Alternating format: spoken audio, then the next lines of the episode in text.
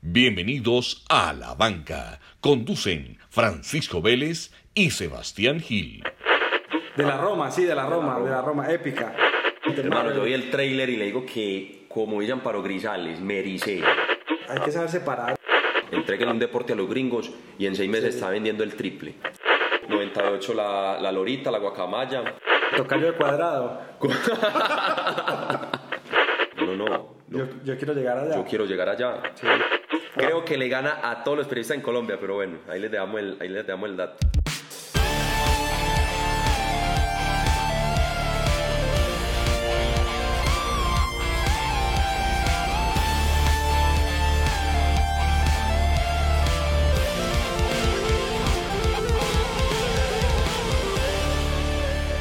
Sebas, tercer episodio. ¿Cómo va la cosa? Pacho, ¿qué más? ¿Cómo vas? ¿Todo bien? Bien, todo muy bien. Esta semanita, ¿a quién dejas en la banca? Hermano, eh, esta semana, no, la, la desilusión pues para mí, que toda la vida pues lo seguí, lo he seguido, eh, yo creo que la Fórmula 1, la Fórmula 1 queda en la banca esta semana, yo me acuerdo de esa época que le madrugamos a Montoya, los, esas pasadas que se hacían, esa manejada tan agresiva, uno gritaba, eh, el choque de Verstappen, de Verstappen papá a Montoya, no, era una época pues definitivamente muy emocionante, eso era una nota ver esa Fórmula 1 y hoy en, y, hoy, eh, y hoy en día ha cambiado mucho la cosa. Y vi que la carrera, la pole de UK, de Inglaterra, eh, se la ganaron los dos de Mercedes, eh, Hamilton y, y Bottas. Y la pole, eh, la diferencia entre los dos fue de 6 milésimas de, segundo. O sea, para ubicarlos, para ubicar a la gente en decimales, esto es punto 006. Estoy buscando como para poner en perspectiva la vaina. Eso es más rápido, pero por mucho que un parpadeo de los humanos. Claro. O sea, vos ves el video, pero hay un videito en, en Twitter y las dos cámaras es imperceptible a los humanos La diferencia. que es la diferencia, o sea, es exactamente igual. Y el resultado de la carrera ganaron ellos dos, o sea, y llevan creo que cuatro o cinco carreras así, ya la el Fórmula 1, campeonato. sí. Pero la Fórmula 1 ca- ha cambiado mucho de reglas de esa época para acá, ¿o no? Porque antes era... Yo me acuerdo que en la pole antes se hacía, creo que a tres... a- tenían tres oportunidades, era algo así. Ajá. Ahora tienen es un tiempo para poder hacer su pole. Correcto. No, hay muchas reglas, hay más regulaciones. eh, la FIA definitivamente, que lo hablaba pues en estos días con, un- con un amigo y, y decíamos, hermano, todos los deportes, pues no le quiero tirar duro a las generaciones de arriba, pero todos los deportes que se están viendo en este tipo de situaciones y se están viendo aburridos, en hegemonías, uno ahí mira quién los domina, pues quién, lo, quién es la, el ente ¿Quién es que la lo, que lo regula y son unos cuchos de 70 años con sus reglas, quieren que todo se haga así, que, lo, que es lo mismo que le está pasando al tour. Sí. No, necesitamos, necesitamos definitivamente ¿Cómo- más, cómo- más sangre nueva pues en eso. ¿Cómo Sí. se reinventa la Fórmula 1? ¿Qué se necesita? No, creo que se tienen que abrir un poco más, igual que el Tour de Francia, se tienen que abrir un poco más las reglas, eh, no, no examinar todo, o sea, se, se pasan, no, un momento, eh, vamos a analizar porque pronto hay penalización, no, están muy cansones también. ¿Qué, qué tanto pesa el equipo ahí? Ahí pesa mucho el equipo, ¿no? Pues ya es un tema más de en- tecnología. sí, como en, to- como en todos los deportes, el, el, el papá es el patrocinador y es el que tiene el billete para, para,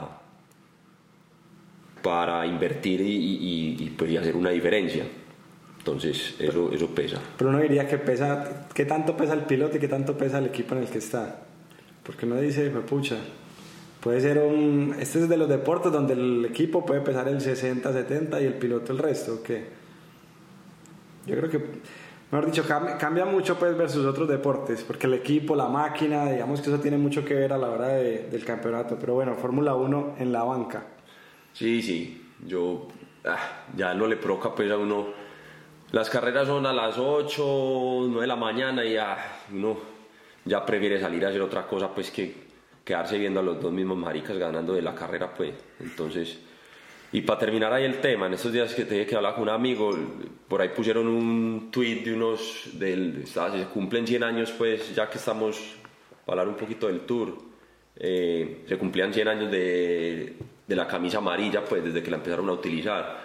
Porque yo, yo esta semana estuve leyendo, ¿por qué amarilla la camisa? La camisa amarilla es porque ese era el color de las páginas eh, del periódico que patrocinaba el tour en la época, que era Le, Le, Leauto. Y, que, se volvió después Le Tap, Le Tap ese Ajá. Sí. Y entonces eh, usaron pues el amarillo. Incluso al principio la camisa no, era, no fue bien recibida, los molestaban que porque parecían un canario, entonces cuando pasaba el de amarillo le silbaban pues al man como que ay ay te ves muy loca con el amarillo, con el amarillo pues. y ya se volvió pues un tema de respeto pero bueno el, el tema es que eh, mostraron hacia todos los de la US y todos los del Tour y lo mismo, un montón de cuchos de 70, 80 años. Entonces les, yo les comenté en Twitter y les puse, hey, con mucho respeto, a mí me caen muy bien mis abuelos, quiero mucho la gente de edad, pero, metámosle, sangre, nueva a esto, hermano. Eso es cierto. Sí, eso es cierto. Hablando de lo del, amarillo del, del Tour, yo siempre tengo la duda por qué Italia juega de azul. ¿Vos sabes por qué o no? No tengo ni la mínima idea. Esta semana estuve buscando, porque justo cuando salió lo del amarillo estuve buscando lo del azul. Y tiene que ver con la Casa Real de Saboya. El, la bandera de Italia antes tenía un escudo de la Casa Real de Saboya, que era la monarquía italiana. Y la monarquía, dentro de sus colores, sí tenía el azul. Entonces el equipo, desde la época, desde 1900, empezó a jugar con el azul y después de la Segunda Guerra Mundial, que ya digamos que la monarquía la expulsan del país, la Casa Real sale del país, casi que ellos ya tenían ahí dos Copas Mundo y dijeron, pues si nos ha funcionado el azul, sigamos con el azul para adelante, pero originalmente era por un tema de, del escudo que tenía Italia antes en la bandera. Bueno, con eso se quedó con el azul. Ya que, ya que pues el tema de, de selección y, y, colores, entonces ya estaba viendo pues que, se, que incluso lo tuiteamos ahí en la banca, eh, lo del maracanazo que se cumplieron, ¿cuántos años eran? ¿Cuántos años fueron? Desde el 69. 50, 50, 50. años. Ah, bueno, que también se cumple lo de la luna, ahorita podemos ahí tocar el tema. Eh, ese partido Brasil lo jugó de blanco y se generó un mito alrededor de eso, que Brasil nunca volvió a usar el blanco, que porque, porque tenían un agüero que le iban a meter una pela pero eventualmente sí por ahí juega de blanco, pero no lo usa tanto. En la Copa América ahorita el primer partido jugó de blanco. Creo que el primer partido lo jugó de blanco. no me acuerdo, pero sí, ese, ese, fue pues de los mitos que quedaron del Maracanazo, fue el tema que Brasil no jugaba de blanco porque, porque perdía. Y ya que te metiste al fútbol y de colores y de Italia, ¿el Milan qué? ¿Qué pasó con el Milan que quedó excluido de, de, la, de las competiciones europeas? Sí, ¿por qué? ¿No viste que lo ¿No viste que lo, lo sancionaron? sancionaron? ¿Y por qué? Sí, no, por un tema de fair play eh, financiero. Ah, pero no sé, pues, no sé cuál fue la transacción que hicieron y cuánto le pasaron, pero eh, pero siempre, siempre son los equipos italianos. la, Juve, el Milan, esa mafia italiana. Pero no viste, yo no sé si viste esta no puede jugar, el Milan ya no puede jugar Champions. Pero por un año. O... No, sí, este año no pueden jugar. Este año no pueden jugar. Y yo no sé si viste esta semana que cogieron unos barras bravas de la lluvia con un misil tierra-aire. Ah, sí, una cosa, una foto, una cosa más bizarra, yo pues... Fútbol italiano al fin y al cabo. Mundo de las apuestas, la mafia, ellos ahí tienen todo. Y para cerrar ahí tema italiano, que pasa bacano, no sé si viste la camiseta del Parma, la nueva camiseta del Parma que tiene el rayo hacia abajo. No, no, la Roma. De la Roma, sí, de la Roma, de la Roma, épica. Vamos a citarla para que la dejemos ahí en el Twitter. Sí, esa camisa bacana, bacana. Me parece bien, bien poderosa. Bueno, hoy estuve viendo, y yo sé que se sale un poquito del tema, que viene el reencauche de Top Gun. Uy, ese... Podemos poner ahí el, el trailer también, muy bacano. Para el 2020, hermano. yo vi el trailer y le digo que, como dicen Paro Grisales, me ericé. Qué chimba ver esa película otra vez. Sí. Y sobre todo, pues que sea con el mismo man, weón. Y eso que ya se ve acabado, se ve un poco viejo, ¿no? Sí, pero, pero, pero, pero, de una en el trailer, mira que en el trailer de una vez advierten, bueno, usted ya 30 años en servicio, ¿qué viene a hacer aquí? Me... Sí, sí, sí, sí, Entonces bacano, no, pero violento. Ojalá, para que lo publiquemos. Ojalá tenga, ojalá tenga otra escena de morbito como en la primera, que siempre, siempre es que uno le gustaba ver de pelado esa escena. Bueno, y esta semana se armó la polémica de Zlatan Carlos Vela en la MLS. ¿Y qué pasó? ¿Qué pasó ahí? Zlatan le, le preguntaron, Carlos Vela es el goleador ahorita Ah, de que la MLS. el, que el error había sido que lo comparara con él. Sí, sí, sí. Pero es que ese man, ¿has visto que ese man tiene una entrevista que el periodista le pregunta, dice que es Latan y tú crees en Dios? Dice que no, y entonces el periodista le dice, ¿y por qué? Porque lo tienes aquí sentado. Ese man. Es un capo, ese es un man. capo de las declaraciones. Y metió un golazo. ¿Viste el gol? ¿Viste Sí, el gol? sí, sí, sí. Golazo. Yo no sé, es como ninguna marca le ha sacado ventaja como esa forma de ser de ese man, pues porque es, es épico, pues. Pues yo creo que el único que le acaba ventaja es él, pues es que ese man se Es sabe una marca, sí, es Pues creo- diferente. Creo que tiene 38 y, y la sigue rompiendo. Ahora que dijiste MLS, por ahí vi, hay un equipo de segunda y no sé si son los de San José en California. Estos manes están jugando, tan, tan, tan, meten gol y detrás del arco hay dos palos, vamos a buscar el video para ponerlo, hay dos, como dos tótems brandeados con marcas, pero mete, el equipo mete gol y son unos lanzallamas y Ah, sí sale un sí lanzallamas, marica, que es, Y- y eso es- lo más gringo Y eso que se he visto conecta, en mi eso- vida, güey. eso se conecta con lo que esta semana también hablamos de que los gringos son muy buenos haciendo espectáculos. No, esos marica la tienen lo que, clara, Lo que tuiteamos de, del número de espectadores en USA 94. Al final ellos la tienen clarita. No, eso la tienen claro. ¿A quién le ocurre meter un gol y sale humo, papel? O sea, es un gol. Sí, Pero sí, a quién se le ocurre decir, bueno, cada vez que metamos un gol, entonces aprovechemos y celebremos esa gol por lo grande. Lo que no sé es cuando, cuando haya bar, ¿qué van a hacer entonces? Porque va a salir el humo, pero después que... Ah, ellos no le importa, ellos están es vendiendo el espectáculo, esa gente. Pero sí, es verdad, ellos desde, si uno se pone a ver, por ejemplo, NBA, desde la presentación de los jugadores, como entran a la cancha, ya le ponen un nivel diferente. Ya entran uno a uno, en las pantallitas de arriba sale el video del man lanzando, o sea, le ponen una mística, pero diferente a todo, a todos los deportes. Yo creo que el fútbol debería aprender mucho de eso. No, el- yo, lo que decíamos al principio, el fútbol, la Fórmula 1, el ciclismo, El patinaje que hablamos en, hace dos episodios. yo le he dicho a todo el mundo, siempre esta conversación se da en todas partes, en, en una comida, con los amigos. Termina uno hablando de deportes y que cómo hacer para que los deportes vendan. Muy fácil. Entréguenle un deporte a los gringos y en seis meses está vendiendo el triple. Eso es Esos manes saben hacer un espectáculo. Por algo tienen los halftime shows, por algo la NBA vende como un hijo de puta. Tienen los comerciales de 3 millones de dólares. Si no me equivoco, y el que sepa datos o lo podemos buscar, creo que el béisbol, que yo he ido a un partido de béisbol y casi que me quedo dormido, es uno, es top 3 de los deportistas mejor pagados. Claro. O sea, un man que, no quiero desmeritar el pero estamos bateando una bola con un palo, señores. Y Y, a esta gente le pagan, Sí, sí, sí. por Dios, o sea, no, no, los gringos la tienen clara. Y es un espectáculo que si uno ve, son, son juegos de 5 o 6 horas, que son juegos donde tienen a la gente consumiendo 5 y 6 horas. Así, cerveza, nachos, tacos. La transmisión de televisión ¿Cómo le, parece, ¿Cómo le parece la de la NBA? Si usted va a un partido y, y su equipo, usted está jugando de local y su equipo pasa de 100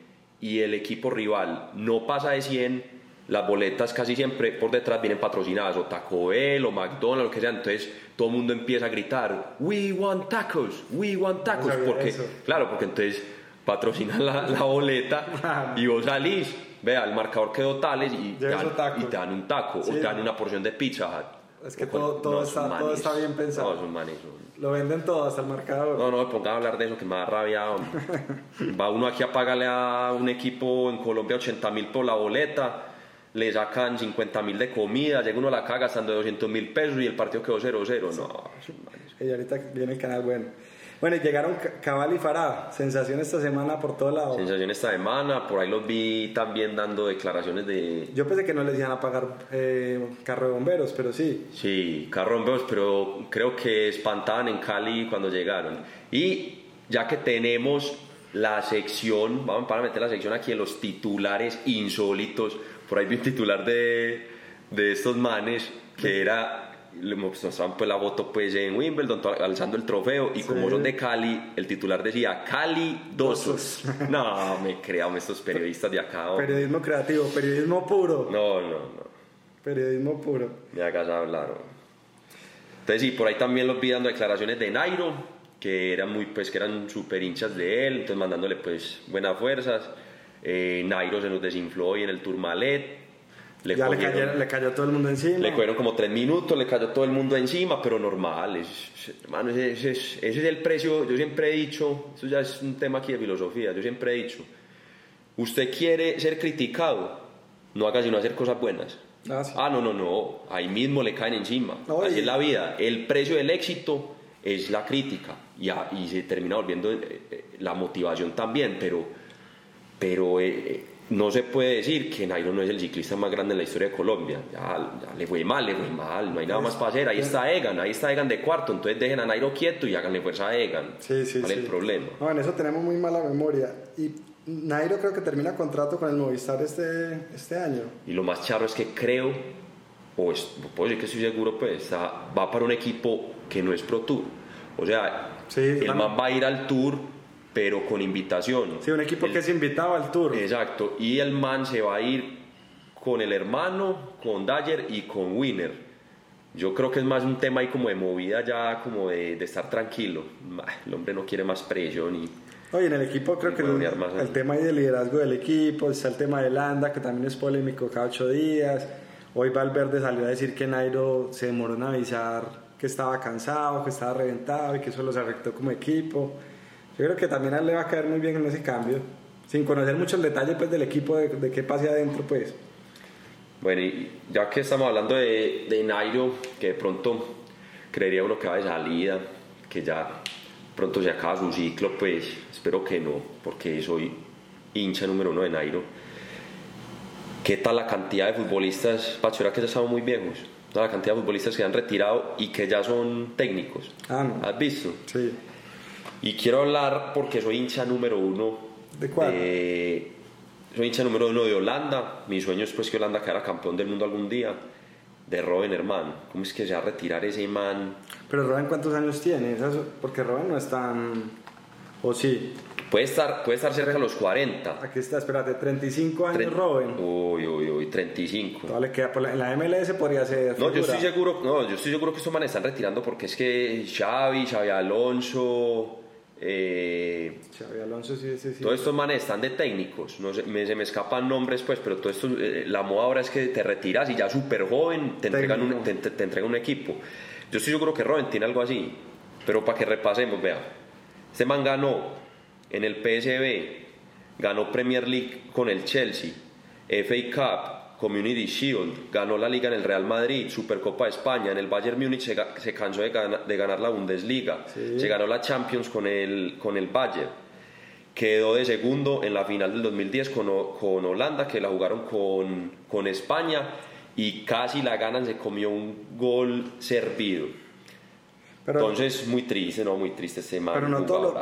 Porque también uno, si uno se pone a mirar, a no todos los, los exjugadores les da para eso. Por ejemplo, Riverí, que Riverí tiene casi la misma edad de Robén. Yo no me imagino a Riverí de técnico. O por ejemplo, lo que, lo que No. pasó en Colombia. Yo no sé si te acordás que Mayer Candelo fue técnico hace como dos o tres semestres. Y Mayer Candelo puede ser muy capitán. No, y ¿y todo, cómo le pero- parece la figura de. ¿De quién? ¿Cómo se llama? El, el que el récord mundial de expulsiones.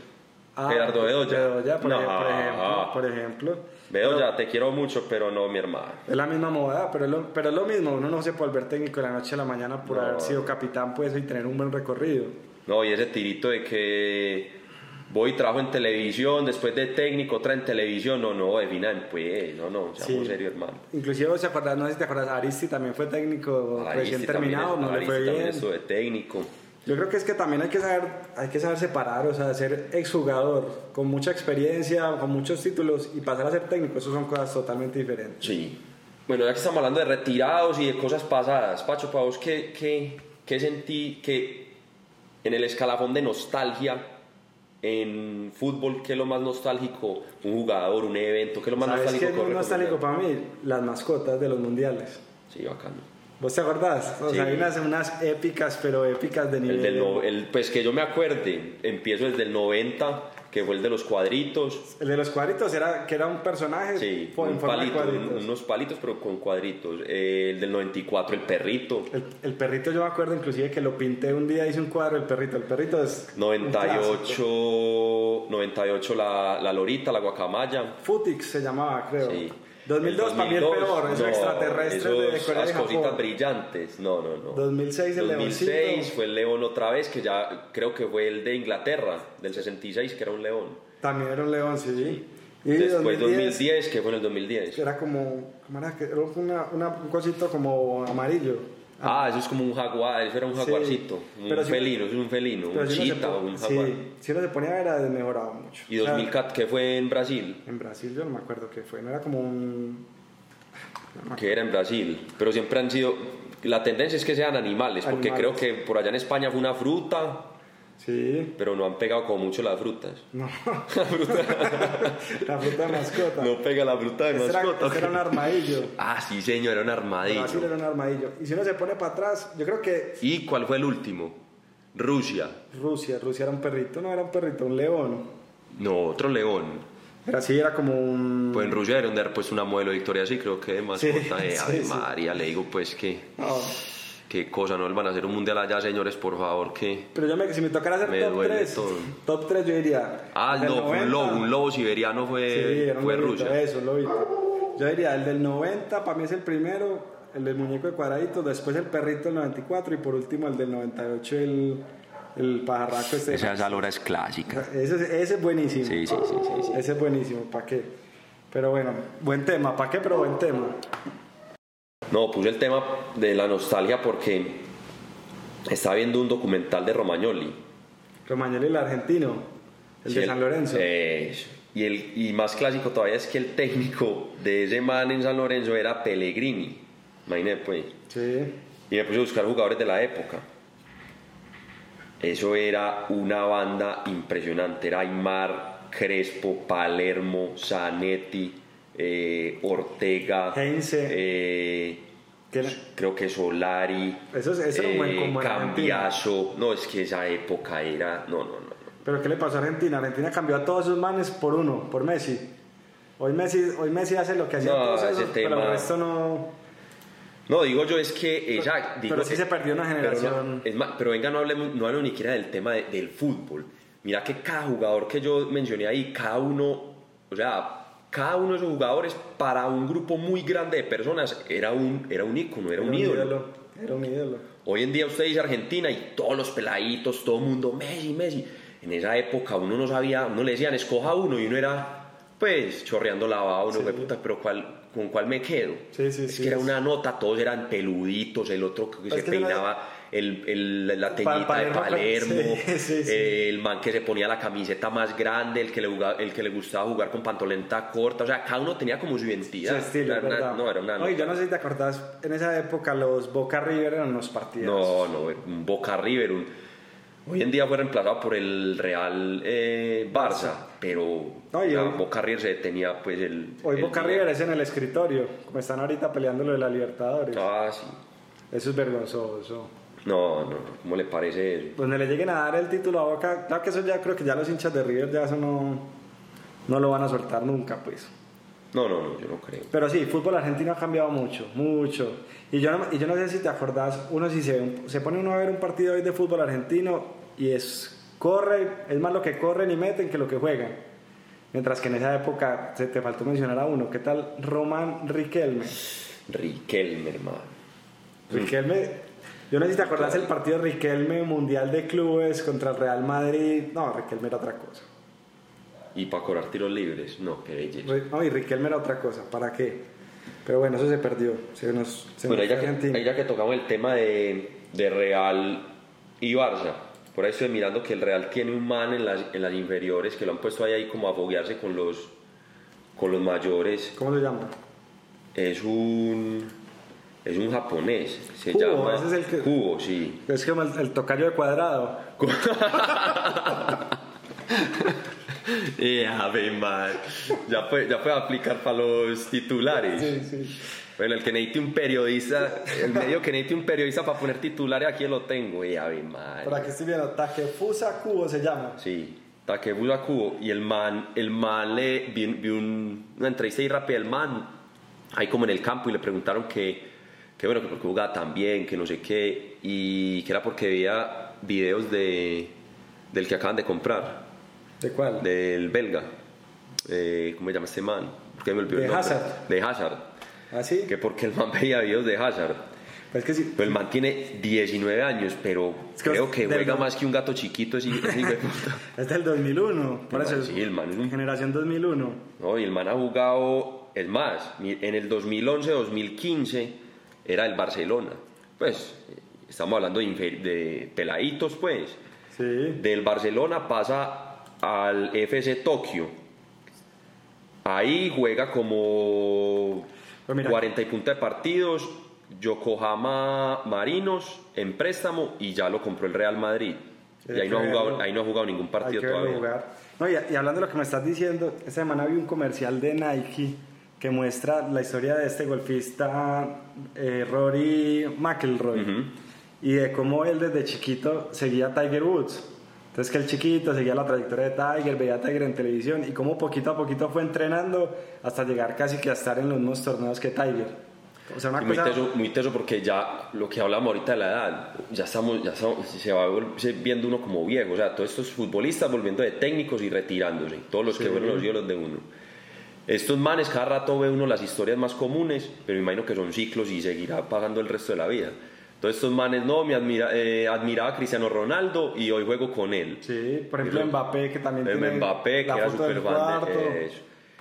Y para complementar ese tema, eh, muy teso que casi todos esos jugadores, ahí está viendo que Jovic eh, tuvo, su enferma, tuvo a su hermana enferma un rato y eso fue lo que lo motivó pues a salir adelante y prácticamente por eso triunfó porque sabía que si él no triunfaba no, no, no podía sacar a su hermana adelante. Griezmann en Francia fue un rechazado en todos los clubes en las inferiores por ser chiquito Sí, dígalo ahora. y véalo ahora, ya con el Barça. Entonces, muy teso eso. El tema de la motivación ahí me parece un, un tema como bacano para profundizar. Sí, por ejemplo, esta entrevista, esta semana hubo en Fox Sports, un- en conversaciones hablaba Aristizábal. Y pues a- Víctor Hugo Aristizábal, pues el que jugó, el colombiano que jugaba Nacional. Y contaba la historia también de cómo le había tocado duro chiquito y cómo el, el papá creo que lo, lo mataron cuando él tenía 12, 13 años. Y casi que él le tocó sacar adelante a la familia.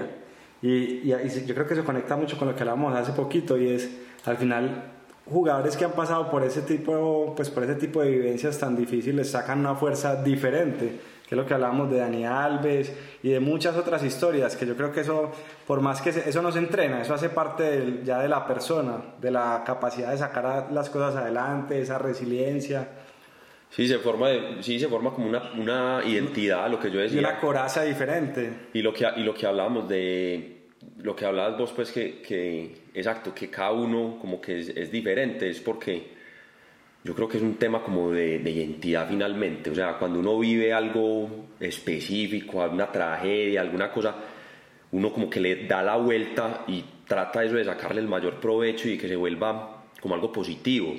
Entonces, por ejemplo, uno ve gente pues como, por ejemplo, Froome. Entonces, Froome es hijo de unos misioneros en África, Froome es africano, nacionalizado pues inglés, entonces, pero es el man diferente. Uno ve, por ejemplo, eh, Sagan. Sagan es un man de Eslovenia, de un pueblito, ahora apenas balbucea eh, inglés, eh, y es el man que, que te pica la bicicleta, o sea, es el man diferente, ¿cierto? Sí. Nairo, el mismo tema, es un man muy callado, entonces vendía, vendía que su mamá vendía las empanadas y no sé qué. Y, bueno, en fin, terminan siendo como personalidades muy específicas cuando, cuando algo a vos en la vida, en la vida te pasa. De acuerdo. Sí, que eso, y eso al final no se entrena. Yo creo que eso hace parte mucho de, de la persona. Y por ejemplo, esta semana, yo no sé si viste Osorio, el técnico de Nacional, él hablaba que solo le faltaba un, un- como alguien más para el equipo y era un entrenador mental. El man decía que está esperando en octubre que se incorpore alguien que entrene la parte mental de los jugadores del equipo. Porque eso, y, y si vos miras eso en el fútbol colombiano, casi que no, pues eso es diferente, eso no está. Yo no sé afuera que tanto tengan los jugadores un entrenador mental o un psicólogo que los acompañe, pero por lo menos en el fútbol de acá sí creo que es clave para ayudar al jugador a salir adelante, por todo eso que, que estamos hablando, por todas las situaciones que ellos viven, por esos miedos que tiene un jugador al entrar a la cancha. No, pues afuera yo estoy seguro, estoy seguro no, sí, pues confirmo que, que Tiene que estar, eso hace pues. parte del el tema de Del la cuerpo técnico. tema de la psicoterapia, de citas con psiquiatras, el tema de manejar tu familia tanto tiempo ausente, los viajes, eh, el tema de tener hijos, todo ese tiempo invertido, eso, eso causa un agotamiento impresionante. Yo creo que en Colombia, más que necesario, lo primero que tenemos que empezar a hacer es que, que se, se gradúen de bachillerato, pues por lo menos. Sí, sí. Y, y después... Eso sí marca la diferencia. por- No, totalmente. Un proceso, un proceso de, de psicología o en psicoterapia bien llevado es, es- estamos hablando yo, yo pues que hago deporte, te digo que eso es el 30, el 40% cuando ya obtenés un nivel, en, la- en el resto, un pues. nivel pues acorde para lo que vas a hacer, ya cuando tenés el nivel físico, ya sigues la parte mental y si no la tenés, vas desde para atrás. Eso es totalmente necesario. El tema mental es tan grande que yo no sé si, si te voy a contar una anécdota que leí esta semana de los 60 de Pelé, que Pelé tenía una camiseta que era la camiseta de la suerte. Entonces una vez en un partido hizo un gol y regaló la camiseta, regaló la camiseta de la suerte y a partir de los siguientes partidos le empezó a ir mal. Entonces le, tocó contratar un detective privado para que le recuperara la camiseta que le había regalado un hincha. Y fue el detective privado a recuperar la camiseta y como a la semana le dijo, listo, la recuperé, esta es. Y ya Pelé listo, volvió a ponerse la camiseta y empezó otra vez a volver a hacer goles. Muchos años después el detective reveló que lo que había conseguido era la camiseta del partido anterior. O sea, no había recuperado la otra, sino que le había conseguido una camiseta cualquiera. Y ya con eso Pelé estaba seguro que tenía la camiseta de la suerte. Efecto, efecto placebo. Ese efecto placebo. Parecía lo que le pasó a Totono aquí, cuando regaló. No, ¿Te acuerdas? Que regaló los guayos y después pidiéndolos que quien tenía los guayos que daba recompensa. Sí, sí, sí, sí. sí. Ave María. No, no, pues, ¿te acuerdas cuando se puso en la Copa América el casquito del El policía? caso de policía, o que fue, vení, yo se acordás de esa celebración que el va y coge un teléfono y ya es el que está llamando. Pero eso era con un guayo, ¿no era un guayo? No, no, no. Hay Un un, video donde él va y se mete en un teléfono puro y yo nunca entendí por qué había un teléfono El adentro del puta estadio. De los rojitos. De los rojitos. No, no sé, vamos a buscarlo. No, no sé. No sé, eso está bueno. Eso está bueno. Esa sí es celebraciones. Viste, viste hablando, hablando de esas celebraciones raras, viste por ahí un video. Ah, de... De- los piratas de, en África. El equipo que se llama. Ah, no, los tiburones. Sharks. ¿Qué hacen? ¿Qué hacen? Que se van a penaltis y cada gol de cada penalti lo celebran bailando. Contra el Everton. No, no, No, lo viste. no, no vi ese. Vi uno que, un ma- que se armó una polémica que si era respetó, pues que si era irrespetuoso con el rival, que el man cobra un penalti y queda como rengueando ahí, como cojeando, como. Ese es, y ese es como que mismo, se ese tira. es el mismo. como, ah, ese es. Ese es el y el man como a punto de tirarse al piso. Sí, sí, sí. No, y yo, ¿qué es este Pero payaso? me hizo acordar, porque era, era un amistoso entre un equipo que se llama los Sharks, no me acuerdo de qué país africano, y el Everton, y se fueron a penaltis. Y cada penalti lo celebraron de una forma diferente, al estilo Jerry Mina. O sea, al Yeah. estilo Jerry Mina, que cada uno, y cada penalti lo celebraron así. Yo creo que ese video vale la pena publicarlo, Ahí lo, ahí lo dejamos para que, lo, pa' que lo miremos. para que lo vean. Sí, esas, celebra- esas celebraciones son Pero- muy charras. son. Y hablando de, de respeto, yo no sé, y no conozco todavía muy bien la historia, este tenista australiano Nick Kyrgios, ¿lo has visto? Ujú. que es el tenista que, el- que ahorita es todo irreverente, que en los partidos empieza a pegarle la bola Sí, por sí, entre las piernas. En estos días hubo una polémica con Nadal, que Nadal dijo que, no era, que él no era mal chico, pero que estaba tomando unas malas decisiones. ese, es un, ese es otro caso Pero, bueno ¿cuánto, para analizar. pero ¿cuántos años tiene? ¿Cuántos años? 24. Bueno, todavía le, queda, todavía le queda mucho tiempo, pero yo me acuerdo, por ejemplo, cuando a mí me encanta Federer, pues cuando Federer empezó, mucha gente, la gente se refiere a Federer como Un señor, el el Lord. señor, Lord, eh, el rey, Don, la gente pues, porque es muy serio y ahora pues hemos visto como una faceta como muy tranquila del man y ya más chistosito y toda la vaina. Pero el man cuando empezó a jugar y tenía 19 años, ¿También era irreverente o qué? hay videos de Federer rompiendo raquetas. Ah, ya O pues. sea, eso- todos estos manes pasan por esa etapa de frustración y de No, eso se trabaja, no, lo que hablamos ahorita, eso se trabaja. La misma huevonada. Entonces, hasta que llega un mail y dice, bueno, venga muchacho, que es que usted ya va a ganar cierta cantidad de platica, hay unos patrocinadores, Necesito que se te me, tenés que, te me tenés que organizar porque hago nada de quebrar raqueticas, viejo, no entra el billete, listo. Es verdad. Calmado pues. Los tome- patrocinadores se van. Tome su psicólogo y hasta ahí llega la huevonada. Es verdad, es verdad. Así, así es. Por ahí está viendo un video muy charro también de, de tenis en estos días, eh, que era como los momentos más curiosos de Nadal. ¿Y qué? hay uno hermano donde lo ponen en, no sé, era un Master 500 de esos, Y esa, ya has visto los recoge bolitas. Sí. Pero yo no sé qué pasó en este, pues, y todas las que recogían, pues, eran modelos, weón. y nada, en ese banco, dele que, dele que mire, que mire, que mire. Perdido, Sí, y por ahí el man como que la llama y le hace como señas como que, hey, dame el teléfono, No. tan, y todo el, y todo el estadio, "Oh, Dios", y lo aplaudieron y de todo, muy charro. Y Nadal será casado, quién sabe. No, yo no sé, pues, en esa época, pues, la cara de niño que tenía. Yo no creo que en esa época, pues, tuviera novia, pero... ¿Vos te imaginas? Como hacen los deportistas, hombre, para controlarse. Duro, duro también ese tema ahí. Sí, ¿para qué? eh, Pero sí. Mucha, mucha distracción. Bueno, ¿y esta semana qué? ¿Qué sigue ahorita en el deporte? Arranca fútbol colombiano ya segunda fecha. Ya fútbol colombiano, ya están que arrancan las, las ligas también europeas. No veo la hora, porque esos amistosos que juegan Bayern Real Madrid, uno dice, uy, qué emoción un partido de esos, va y lo pone, y es un amistoso aburrido, no pasa nada. Bueno, ya, pero ya empezó la MLS, para que, para que Sí. terminemos ahí de, de cerrar el, el tema. Este Zlatan lleva cuatro partidos, seis goles y una asistencia. No, es una bestia, hermano. Es un animal. 38 años, como hablamos ahorita. es un 38 años. Bueno, ahí vuelve otra vez el tema que ya llevamos en los tres, en las 13 millones diciendo, el tema de la edad. Es. Nunca es tarde, hermano. Y ve uno, sale uno con amigos, 33 años, nada, es que ya no es lo mismo que antes, yo ya no puedo Sí. hacer deporte, ¿cuál, hombre? Esa lloradera, Pero todo es una disculpa. Pero yo no pero- sé si viste que el mensaje de Roger cuando perdió la final en Wimbledon fue esa. Ah, exacto. Eso fue lo que él dijo, que, No, y- y que viste yo que- quiero inspirar a la gente para que a mi edad crea que soy capaz de hacer lo que yo estoy haciendo. No, no, y viste que, y viste que Djokovic dijo, no, no, no, no, yo, yo quiero llegar allá. yo quiero llegar allá. Sí. Es más, y anécdota personal, en estos días estaba en el gimnasio y me abordó el, el papá de, de mi entrenador del, de- del gimnasio y me dice, este man tiene 53 años. Y ¿El él me- entrenador o el papá? No, el papá, y me empieza, y me empieza a decir, no, vos para mí sos una motivación, no sé qué, vos sos un monstruo. Y yo, no, pues qué más decir eso a mi hermano. Te veo todos los días acá juicioso haciendo la tarea a los 53 años. 53. Muy bien. Quisiera llegar yo con esa disciplina tuya, hombre. A esa edad. A esa edad, De que me vas a venir a decir, no, es que hay unos temas familiares, que, que a mí, yo hermano, vea, todos comemos mierda todos los días. Vos en este momento a tu edad estás con unos temas, yo a la mía tengo los míos, pero hay- aquí estamos y hay que darle la cara a esto. Sí, ¿no? claro. No, eso de la edad, yo creo que ha salido los tres capítulos y, y eso hay que, eso no se puede olvidar, eso no se puede olvidar, eso es de todos los días. Al final la vida es muy cortica, hay que aprovecharla.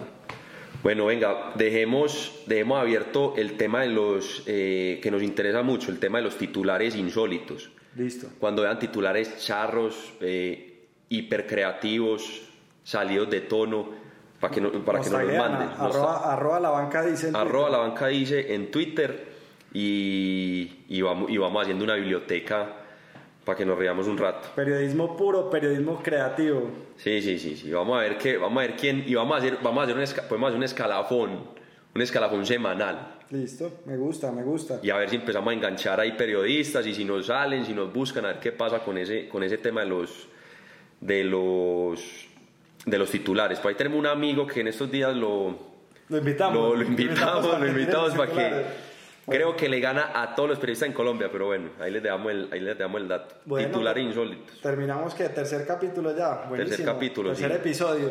Ahí vamos, ahí vamos. Muchas gracias, hombre Gildi. Pacho, no, hermano, un abrazo y feliz semana. Nos vemos en la próxima. Muchas gracias. Chao.